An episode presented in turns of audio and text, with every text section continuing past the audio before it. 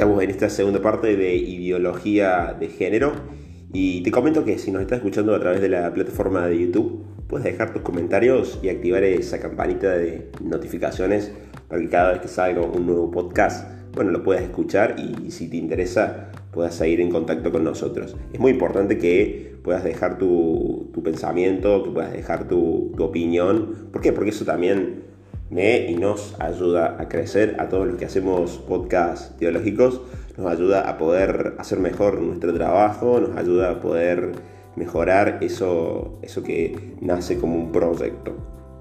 Continuamos en esto de ideología de género y viene la pregunta concreta y puntual. ¿Qué es la ideología de género?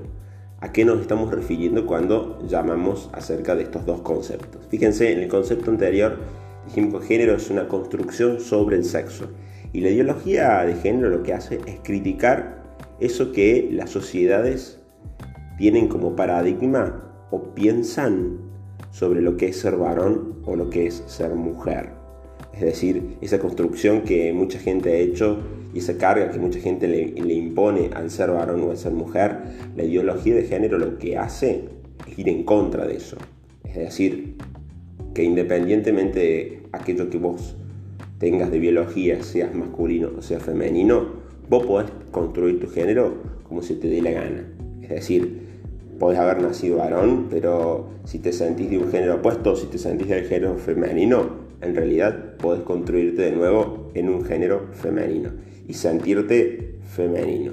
Si naciste al contrario mujer y te crees, en un, te crees en un género masculino, bueno, podés construir. O sea, cuando hablamos de ideología de género, hablamos de construcción. Es decir, de ideología de género propiamente no tiene en cuenta lo que viene de naturaleza. O sea, no parte de la naturaleza. Prácticamente que obvia la naturaleza. La deja de lado, por así decirlo. Ahora, en contra de la ideología de género, también tenemos otro tipo de ideología que la podríamos llamar el paradigma naturalista. Y es lo opuesto. Es decir, si vos naciste varón, sos varón, pero también tiene una cuestión de que mm, quiere mantener eso que las sociedades han creído tradicionalmente sobre el varón. O sea, no están dispuestas a renunciar a la configuración de varón o a lo que es ser mujer.